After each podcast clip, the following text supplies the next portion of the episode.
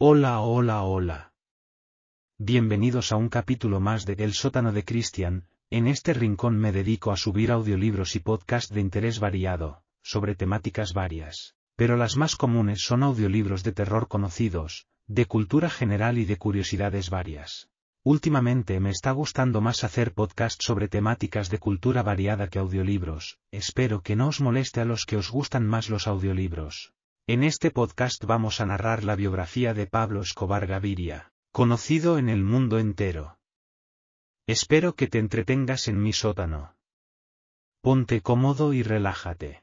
Pablo Emilio Escobar Gaviria, nació en Río Negro, Antioquia, el 1 de diciembre de 1949 en Medellín, y murió en Antioquia. El 2 de diciembre de 1993 fue un narcotraficante, criminal, terrorista y político colombiano, fundador y máximo líder del cartel de Medellín. Sí, sí, fue todo eso, y esto acaba de empezar. Nacido de una familia campesina, Escobar desde pequeño demostraría habilidad para los negocios, inició su vida delictiva a finales de la década de 1960 en el contrabando, y a finales de la década de 1970 se involucró en la producción y comercialización de marihuana y cocaína al exterior. Tras formar alianzas con Gonzalo Rodríguez Gacha, Carlos Leder y Jorge Luis Ochoa y su clan, Escobar fundaría el cartel de Medellín, organización que en su auge, monopolizó el negocio de la cocaína desde su producción hasta su consumo, controlando más del 80% de la producción mundial de dicha droga y el 60% del mercado ilícito de la misma en Estados Unidos, logrando así consolidar su imperio criminal, convirtiéndolo en el hombre más poderoso de la mafia colombiana, acumulando una inmensa fortuna, que rondó los 8 mil millones de dólares entre bienes y efectivo, consagrándolo así como uno de los hombres más ricos del mundo según la revista Forbes durante siete años consecutivos. Para excusar su inmensurable capital, a comienzos de los años 1980 Escobar trataría de pulir su imagen a través de la realización de obras de caridad para los desprotegidos y con una breve incursión en la política, ocupando un escaño como representante a la Cámara en el Congreso Nacional en 1982. Sin embargo, en 1983, tras diversas publicaciones del diario El Espectador y con la acusación directa del ministro de Justicia Rodrigo Lara Bonilla, pierde su escaño y es acusado públicamente por sus negocios ilegales. Tiempo después, Rodrigo Lara Bonilla en 1984 y Guillermo Cano, director del El Espectador, son asesinados por órdenes de Escobar. Para 1985, el narcotráfico ya estaba en pleno auge y asimismo los carteles dominaban a Colombia, lo que desató una guerra contra el gobierno, encabezado en ese entonces por Belisario Betancourt. Este último fue quien había puesto a Rodrigo Lara Bonilla como ministro de Justicia, el cual había señalado a narcotraficantes que estaban involucrados en política, economía, inclusive en el mundo del fútbol. Los narcos tenían ejércitos privados, negocios por todo Colombia, grandes extensiones de tierras y el control de mercados como el de las Esmeraldas. Más adelante, Lara desmanteló el laboratorio de cocaína más grande del cartel de Medellín, Tranquilandia, y decomisaría 30 aviones del mismo grupo. La guerra de los narcos contra el gobierno, se tornó violenta y sádica.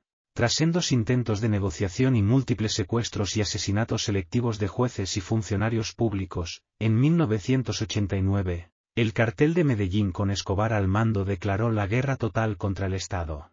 Organizaba y financió una extensa red de sicarios, fieles a su mando, que asesinó a personalidades clave para la institucionalidad nacional, como el dirigente liberal Luis Carlos Galán, y perpetró actos terroristas indiscriminados con el empleo de coches bomba en las principales ciudades del país que desestabilizaron al mismo, puso a las autoridades, de rodillas, y que lo convirtió en el criminal más buscado a comienzos de los años 1990.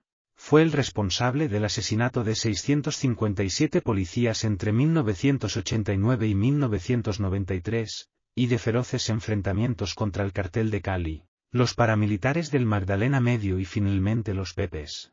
Después de la consumación de la Asamblea Nacional Constituyente en 1991, que le dio a Colombia una nueva constitución y la prohibición de la extradición de nacionales a los Estados Unidos. Escobar decidió someterse a la justicia con la única condición de ser recluido en la catedral, una ostentosa cárcel ubicada en sus terrenos. Tras demostrarse que aún seguía delinquiendo tras las rejas, el gobierno quiso capturarlo, por lo cual Escobar se fugó, saliendo fácilmente por la parte trasera de la prisión, lo que fue uno de los episodios más vergonzosos para la autoridad penitenciaria del país. Tras su escape, el gobierno conformó el denominado bloque de búsqueda para recapturarlo y tras 17 meses de intenso rastreo, fue tiroteado en un tejado de un sector de clase media de Medellín a los 44 años de edad el 2 de diciembre de 1993. Hablemos un poco de dónde viene. Pablo Emilio Escobar Gaviria nació el 1 de diciembre de 1949 en la vereda El Tablazo ubicada en la zona rural de Río Negro, Antioquia, Colombia. En el seno de un hogar humilde campesino, fue el segundo de un hogar de siete hijos. Sus padres fueron Abel de Jesús Escobar Echeverry, 14 de marzo de 1914, 25 de octubre de 2001, campesino agricultor que dejó una inmensa fortuna cuando falleció, y Hermilda de los Dolores Gaviria Berrío, 5 de abril de 1917, 26 de octubre de 2006, maestra de escuela. Sus hermanos, en orden de nacimiento fueron, Roberto de Jesús, alias Elosito, Gloria Inés, Argemiro, Alba Marina, Luz María y Luis Fernando, el menor, nacido en 1958 y asesinado a los 19 años en 1977. Su abuelo materno, Roberto Gaviria Covaleda, 31 de enero de 1873, 10 de marzo de 1943, ya le había precedido en actividades ilegales, ya que fue un renombrado contrabandista de whisky en épocas en que este era ilegal, principios del siglo XX. El mencionado Roberto Gaviria fue también el abuelo del abogado y político colombiano José Obdulio Gaviria. José Obdulio ha tenido que luchar contra su apellido, desde hace 20 años le ha tocado capotear las circunstancias de ser el primo de Pablo Escobar Gaviria. Sin embargo, sus antepasados y sus familiares más inmediatos se destacaron como políticos, empresarios, ganaderos y figuras de la élite antioqueña, por lo cual sus tan difundidos, orígenes populares, no corresponderían a la realidad. Entre su extensa parentela podemos mencionar a Isabel Gaviria Duque, primera dama de la nación, esposa de Carlos E. Restrepo, quien fue presidente de Colombia entre 1910 y 1914. El padrino de bautismo de Pablo Escobar fue el reconocido diplomático e intelectual colombiano Joaquín Vallejo Arbeláez. ¿Cómo fue su infancia y juventud? Según testimonio de su madre, Escobar empezó a mostrar perspicacia y astucia ya en la escuela primaria, y en los inicios de la secundaria, se hizo evidente otra de sus cualidades, su liderazgo sobre sus compañeros. Escobar y su primo Gustavo Gaviria Rivero hacían pequeños negocios en el Liceo Lucrecio Jaramillo Vélez, donde ambos estudiaban. Hacían rifas, intercambiaban cómics, vendían exámenes y prestaban dinero a bajo interés. De esta manera, Pablo Escobar empezó a desarrollar su habilidad para los negocios y el comercio. En 1969 terminó el bachillerato en el mencionado liceo, entonces fue admitido para cursar estudios en la Facultad de Economía de la Universidad Autónoma Latinoamericana de Medellín, en la que estudiaban varios de sus primos Gaviria, entre esos José Obdulio, pero finalmente optó por retirarse ya que prefirió dedicarse a sus negocios personales.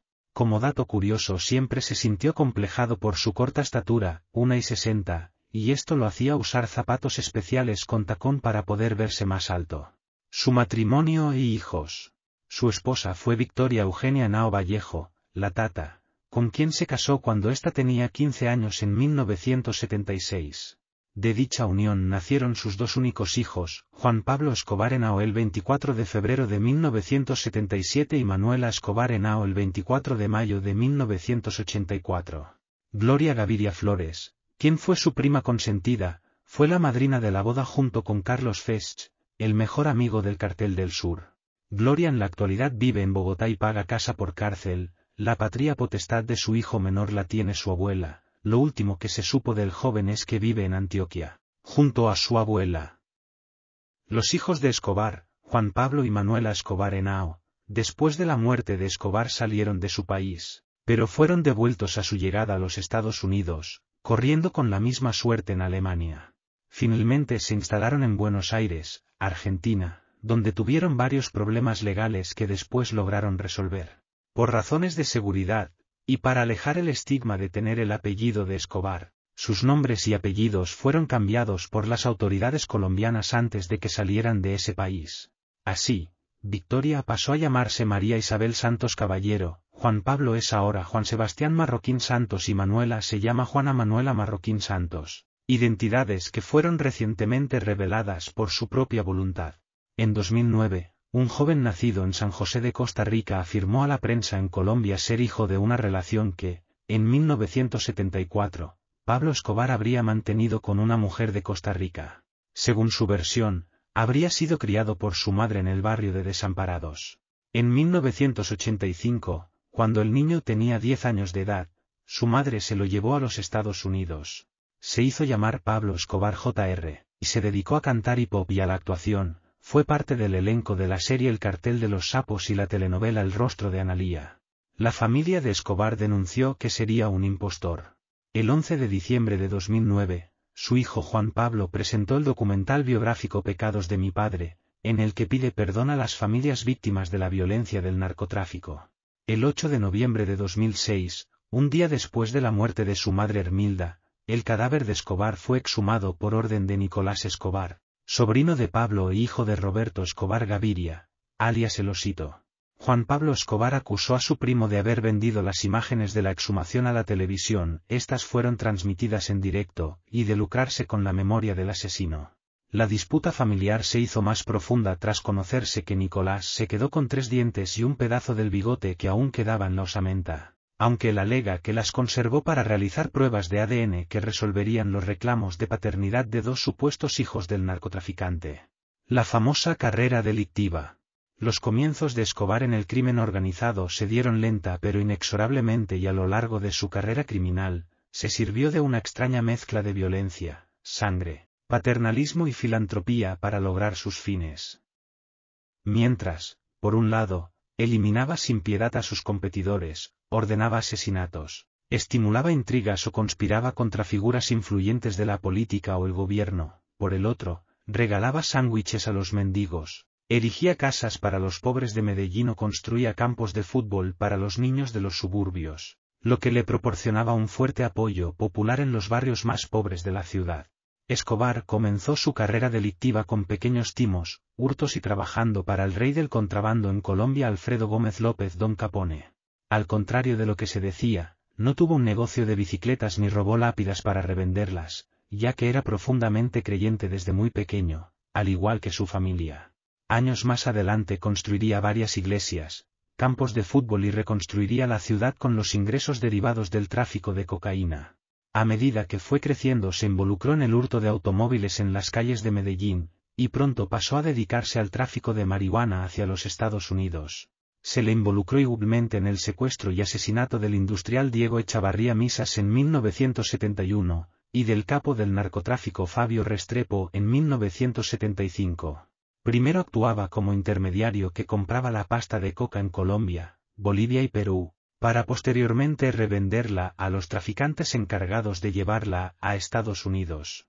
En la década de 1970 se convirtió en una pieza clave del tráfico internacional de cocaína, asociado con Gonzalo Rodríguez Gacha, Carlos Leder, Jorge Luis Ochoa y sus hermanos Fabio y Juan David, fundó y lideró el denominado cartel de Medellín que se hizo con el control de pistas, rutas, laboratorios y monopolizó el comercio ilegal desde la producción hasta el consumo.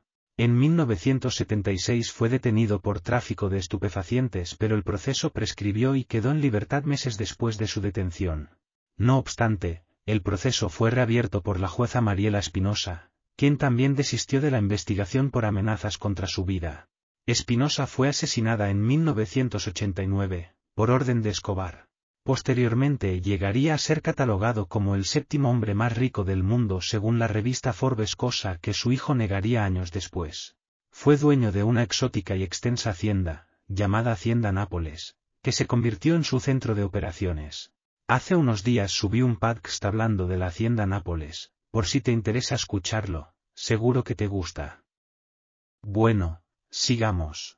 Pablo Escobar estaba entre los multimillonarios del mundo por su inmensa fortuna invertida en edificios, viviendas, automóviles y haciendas.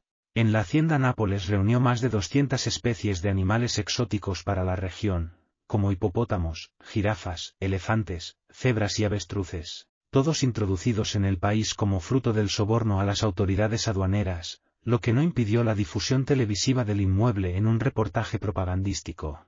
Era aficionado a los automóviles lujosos, y después del atentado perpetrado por sus enemigos del cartel de Cali, se encontraron más de 40 autos deportivos en el aparcamiento del edificio Mónaco en Medellín, donde vivía parte de su familia. Es difícil calcular la totalidad de sus bienes raíces como edificios, oficinas, fincas, locales comerciales y casas, pero algunos datos hablan de más de 500 predios de su propiedad. También poseía helicópteros, motocicletas, lanchas y varias avionetas para transportar la droga a través de varias regiones del país. De acuerdo con documentos de la DEA, el cartel de Medellín fundó en 1981 el grupo Muerte a Secuestradores como respuesta a los secuestros, secuestro de Marta Nieves Ochoa, intento de secuestro de Carlos Leder, y a las acciones guerrilleras en su contra. Este grupo está relacionado también, tras la muerte de Pablo Escobar, con Carlos Castaño y su hermano Fidel conocidos comandantes paramilitares. Actividades políticas. Sí, también terminó metiéndose en política. A finales de los años 1970, o a principios de la década siguiente, comprendió que debía crear una pantalla, a fin de proteger su lucrativo comercio de drogas. Comenzó a cultivar una imagen de hombre respetable, a contactarse con políticos, financieros, abogados, etc. Sin saberse con certeza de sus verdaderas intenciones, Pablo Escobar construyó muchas obras benéficas para los pobres, entre ellas 60 campos de fútbol, o un barrio entero llamado Medellín sin tugurios también llamado barrio Pablo Escobar. Impuso la Ley de Plata o Plomo, por la que muchos miembros del gobierno, policía y militares colombianos o aceptaban la plata, o sea dinero, o les caía una lluvia de plomo, eran asesinados a balazos. Se ganó, mediante la extorsión, el apoyo que lo llevaría a ser electo como suplente al Senado por el movimiento Alternativa Liberal, después de haber sido expulsado junto con Jairo Ortega Ramírez, del nuevo liberalismo fundado por Luis Carlos Galán. Fue invitado en 1982 a la toma de posesión de Felipe González, el tercer presidente de la España democrática, por el empresario español Enrique Sarasola, quien tenía importantes negocios en Medellín. De esta forma, en su mejor momento logró acumular gran influencia en múltiples estamentos legales, civiles, económicos, religiosos y sociales de Medellín, de Antioquia y del país.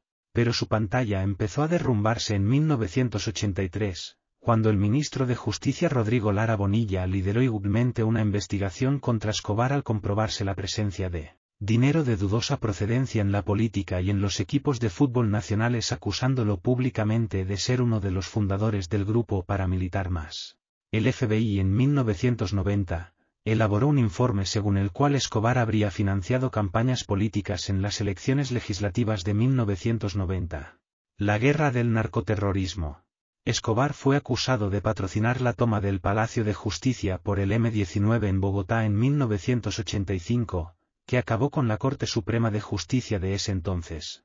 Las investigaciones de Rodrigo Lara Bonilla, junto con el coronel de la policía Jaime Ramírez Gómez, prueban la vinculación de Escobar en el narcotráfico cuando el capo le había dado al ministro un ultimátum de demostrar sus acusaciones o, en su defecto, lo acusaría de calumnia y difamación. El periódico El Espectador publicó una serie de notas editoriales escritas por su director, Guillermo Cano Isaza, que revelaban lo que realmente se ocultaba detrás de Pablo Escobar. El Congreso, que en un principio mostró una actitud vacilante, suprimió su inmunidad parlamentaria, y se abrió el camino para que las autoridades empezaran a perseguirlo. Escobar, junto con Ortega, ataca al ministro mostrando un cheque del narcotraficante Baristo Porras financiando la campaña de Lara al Senado pero el ministro niega tal vínculo y logra desacreditar a Escobar mostrando públicamente un documental de la cadena estadounidense ABC sobre el capo mientras que Ramírez encabezaba un operativo que desmanteló Tranquilandia, un gigantesco complejo de laboratorios para el proceso de cocaína perteneciente al cartel, ubicado en las cercanías del río Yarí, en la entonces comisaría del Guaviare. Por tanto, Escobar pierde su escaño, su visa a los Estados Unidos es cancelada y Escobar renuncia públicamente a la política. El 30 de abril de 1984, Lara es asesinado por órdenes de Escobar, dando inicio a un periodo que ha pasado a la historia como el narcoterrorismo.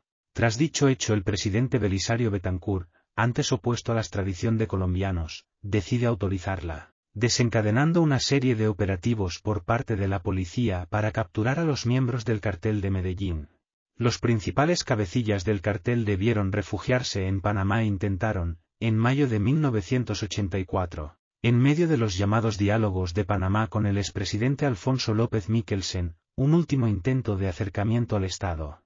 Su fracaso se debió a que los diálogos se habían filtrado a la prensa. Meses después, regresarían clandestinamente al país y la guerra total sería cuestión de tiempo. Un año después del asesinato de Lara Bonilla, pese a los anuncios del gobierno de combatirlos, los narcotraficantes del cartel de Medellín, renombrados ahora como los extraditables, permanecían impunes, expandiendo su aparato criminal por amplias zonas del país y abriendo nuevas rutas de tráfico de cocaína por Nicaragua y Cuba. Todo ello en connivencia con algunos sectores de la fuerza pública, comprados a base de dinero y terror. En noviembre de 1984, los extraditables, hicieron estallar un coche bomba frente a la embajada estadounidense en Bogotá, matando a una persona, y en junio de 1985, ordenaron la muerte del juez Tulio Manuel Castro Gil, encargado de investigar el crimen de Lara Bonilla. Escobar, en guerra con la guerrilla, después del episodio del MAS, se acercó al M-19 por intermedio de negociaciones con Iván Marino Ospina.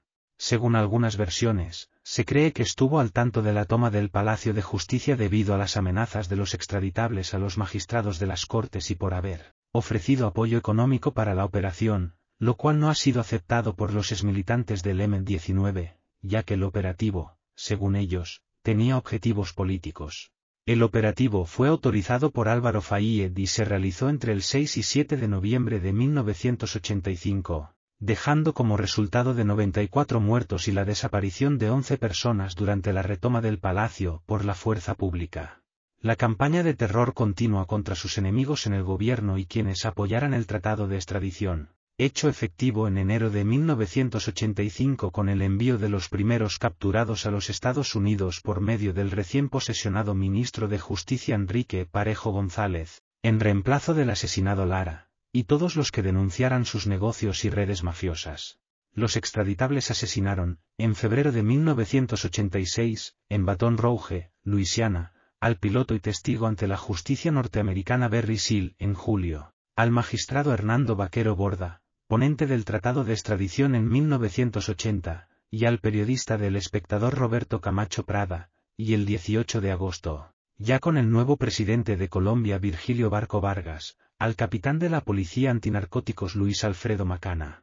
Además, demostrarían su poder de corrupción cuando evitaron que Jorge Luis Ochoa y Gilberto Rodríguez Orejuela, capturados en España y ambos reconocidos narcotraficantes, fueran extraditados a los Estados Unidos y fueran deportados a Colombia, donde pagaron irrisorias penas de cárcel. Hasta ese momento, los principales grupos exportadores de droga del país mantenían generalmente buenas relaciones entre sí, aunque la atención de las autoridades se centraba esencialmente sobre los violentos cabecillas de Medellín, que controlaban hasta un 90% del lucrativo negocio. Y, a pesar de que los jefes de Cali optaron principalmente por la corrupción y por la infiltración dentro de las instituciones como medio de lidiar con el Estado, en septiembre de 1986 ordenaron el crimen del periodista del diario Occidente, Raúl Echavarría Barrientos. Después del ascenso a la presidencia de Virgilio Barco Vargas, en septiembre de 1986, sicarios motorizados mataron al juez Gustavo Zuluaga Serna, encargado de investigar la muerte de dos agentes del DAS, que, en 1978, habían arrestado a Escobar por posesión y tráfico de estupefacientes. En octubre de 1986, mataron al coronel de la Policía Antinarcóticos Jaime Ramírez Gómez. El 17 de diciembre de 1986, mataron a Guillermo Cano, director del diario El Espectador. En enero de 1987, sicarios de Escobar perpetraron un atentado terrorista en Budapest, Hungría, contra Enrique Parejo González, exministro de Justicia, por entonces, embajador de Colombia en ese país. Se cree que Escobar fue quien provocó la captura y extradición a los Estados Unidos de Leder el 4 de febrero de 1987. Escobar y el resto de la cúpula, siendo conscientes del peligro que la extradición representaba a sus intereses y decididos a combatirla, reforzaron su aparato militar y económico y se dieron a la tarea de recaudar entre todos los narcotraficantes cuantiosos recursos, incluso entre los que no eran parte de su grupo, para poder financiar el previsible escalamiento de violencia. La catedral y fuga. El 19 de junio de 1991, el capo ingresó voluntariamente en prisión a cambio de no ser extraditado a Estados Unidos. Sin embargo, para hacerlo exigía al gobierno entre otras cosas que fuera en una cárcel exclusiva con el argumento de que podría correr peligro de muerte si ingresase en un correccional corriente. Así el gobierno autorizó las obras del emplazamiento que se convertiría a posterior en la peor vergüenza del sistema penitenciario colombiano, llamado la Catedral. Un recinto construido, a medida, que se erigía en unos terrenos adquiridos por el mismo Escobar, y que contaba con innumerables lujos para él y sus asociados, además de una fuerte seguridad brindada por el ejército colombiano en su exterior, espacio aéreo restringido y las autoridades penitenciarias designadas por el Estado para custodiar su reclusión, que si bien la mayoría eran sicarios de Escobar con uniformes de guardia carcelaria. A casi un año de su encierro a principios de julio de 1992, Escobar se había convertido en un extorsionista de alto rango. Dejó de exportar cocaína y empezó a cobrar elevadas sumas de dinero a los demás narcotraficantes. Sospechando de sus más cercanos aliados Galeano y Moncada pretextando que estos le ocultaban 20 millones de dólares, Escobar ordena la ejecución de ambos. La posterior purga entre los más cercanos a ambos capos y entre sus familiares dejó unos 50 muertos el gobierno y la fiscalía al conocer de los graves hechos y para evitar que Escobar siguiera delinquiendo desde su cómoda prisión, ordenó el traslado de éste hacia un nuevo penal. Pero en condiciones oscuras que demostraron una vez más el poder de corrupción y el temor que generaba el peligroso narcotraficante luego de secuestrar al viceministro de Justicia, Eduardo Mendoza y al director de prisiones del IMPEC coronel Hernando Navas quienes anticiparon los movimientos del gobierno a Escobar a la vez que se descubre que los soldados, encargados de vigilar las afueras del penal habían sido sobornados por el capo. El 22 de julio de 1992 Escobar, su hermano Roberto y nueve de sus hombres huyen de la prisión tras patear uno de los muros traseros de la edificación construido con yeso para este propósito. El capo y sus secuaces huyeron caminando, rodeando las montañas y aprovechando la neblina que cubría la zona y el apagón de la llamada hora Gaviria. La evasión del capo significó la más grande burla al gobierno de Gaviria ante la opinión pública y la justicia colombiana terminaría quedando desprestigiada internacionalmente.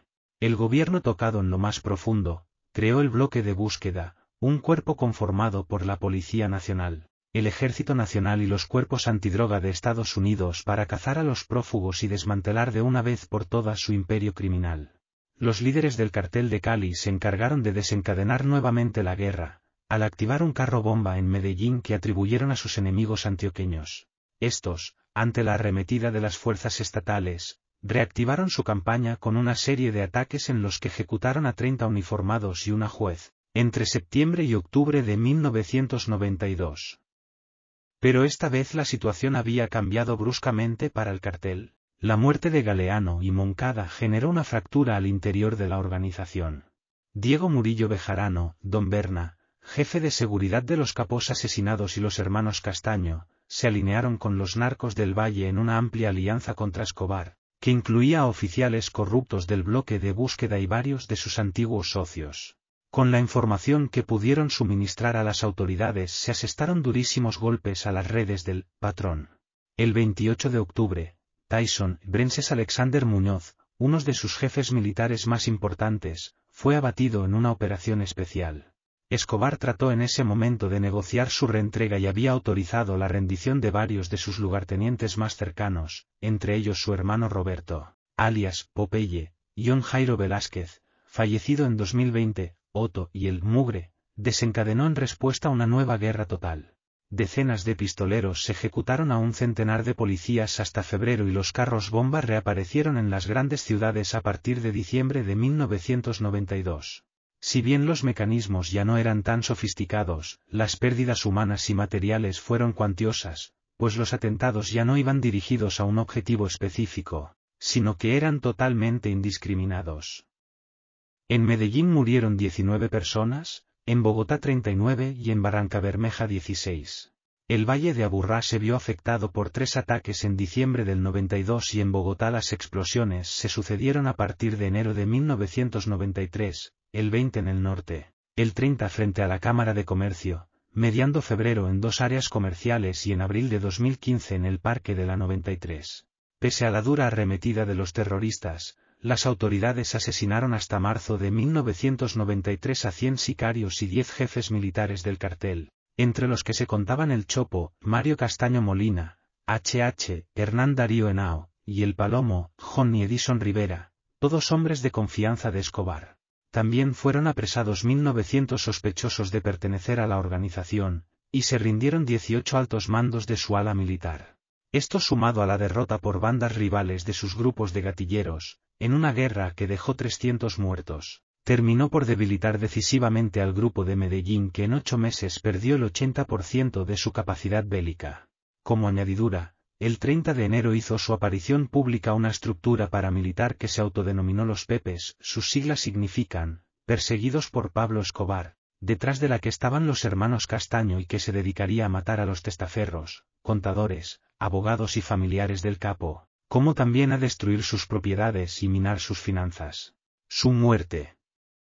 En este punto es donde terminamos de hablar hoy sobre este personaje. El día 2 de diciembre de 1993, un día después de haber cumplido 44 años, Escobar fue arrinconado por la fuerza pública y por las amenazas que pesaban sobre su familia. El capo trató de negociar su rendición, condicionándola a la salida del país de su mujer y sus hijos, pero esta vez su propuesta no halló eco entre el poder ejecutivo. Si bien logró evadir al bloque de búsqueda durante seis meses más, la muerte de su jefe de seguridad el Angelito, León Puerta Muñoz, en octubre de 1993, lo dejó desprotegido, al mando ya de sicarios rasos. Finalmente, la preocupación por la situación de su esposa e hijos refugiados en residencias Taquendama bajo estricta vigilancia policial después de buscar fallidamente asilo en Estados Unidos y Alemania fue utilizada como carnada por el gobierno para traer a Escobar quien hasta ese momento padecía problemas gástricos y, presuntamente había anunciado formar un grupo armado denominado Antioquia Independiente. El bloque de búsqueda se entregó a la tarea de localizar a Escobar hasta que, después de un año y cuatro meses de intensas labores de inteligencia, el 1 de diciembre de 1993, consiguió rastrear y localizar seis llamadas que Escobar le hizo a su hijo. Previamente unidades de inteligencia de señales de la Digin habían localizado el paradero del capo mediante tecnología francesa y británica adquirida por la Policía Nacional en 1991 y operada por oficiales y suboficiales de inteligencia de la Policía colombiana. En una entrevista con Gilberto Rodríguez Orejuela, este dijo haber ayudado a la compra de dicha tecnología. Esa misma tarde del 2 de diciembre de 1993, unidades del bloque de búsqueda rodearon la casa donde se ocultaba una vez fuera localizado en el barrio Los Olivos, un barrio de clase media de la ciudad de Medellín. Al momento de ser descubierto en su escondite, lo cuidaba solamente un sicario, Álvaro de Jesús Agudelo, el Limón, el cual murió abatido cuando se enfrentó con los agentes que ingresaron a la vivienda donde se ocultaba el capo. Al verse acorralado, Pablo Escobar intentó escapar por los tejados de las casas aledañas y recibió tres tiros. El primer de los tres disparos que lo impactaron procedió del fusil de un agente que cubría la salida posterior de la casa. Lo recibió cuando intentó volver sobre sus pasos, en el tejado, y fue alcanzado en la parte de atrás del hombro por una bala que se alojó entre los dientes 35 y 36, según el dictamen de los forenses. Probablemente el capo caería sobre el techo de teja tras este impacto. Un segundo disparo localizado en el muslo izquierdo, le impidió volver a levantarse. Finalmente, el tercero y más polémico alcanzó su cabeza a poca distancia, este sería negado después por el bloque de búsqueda, y entró desde el lado derecho de la cara, cerca del oído, para salir por la izquierda. La bala le mató de forma instantánea. Bueno. Desde luego, la historia de Pablo Escobar es cuanto menos asombrosa. Podríamos quedarnos aquí horas hablando sobre numerosos temas que no hemos nombrado, pero va a ser que no. Si te ha gustado este podcast de El sótano de Cristian, te animo a que te suscribas a mi canal, y así cuando suba un nuevo podcast, tu móvil te avisará. Hasta la próxima.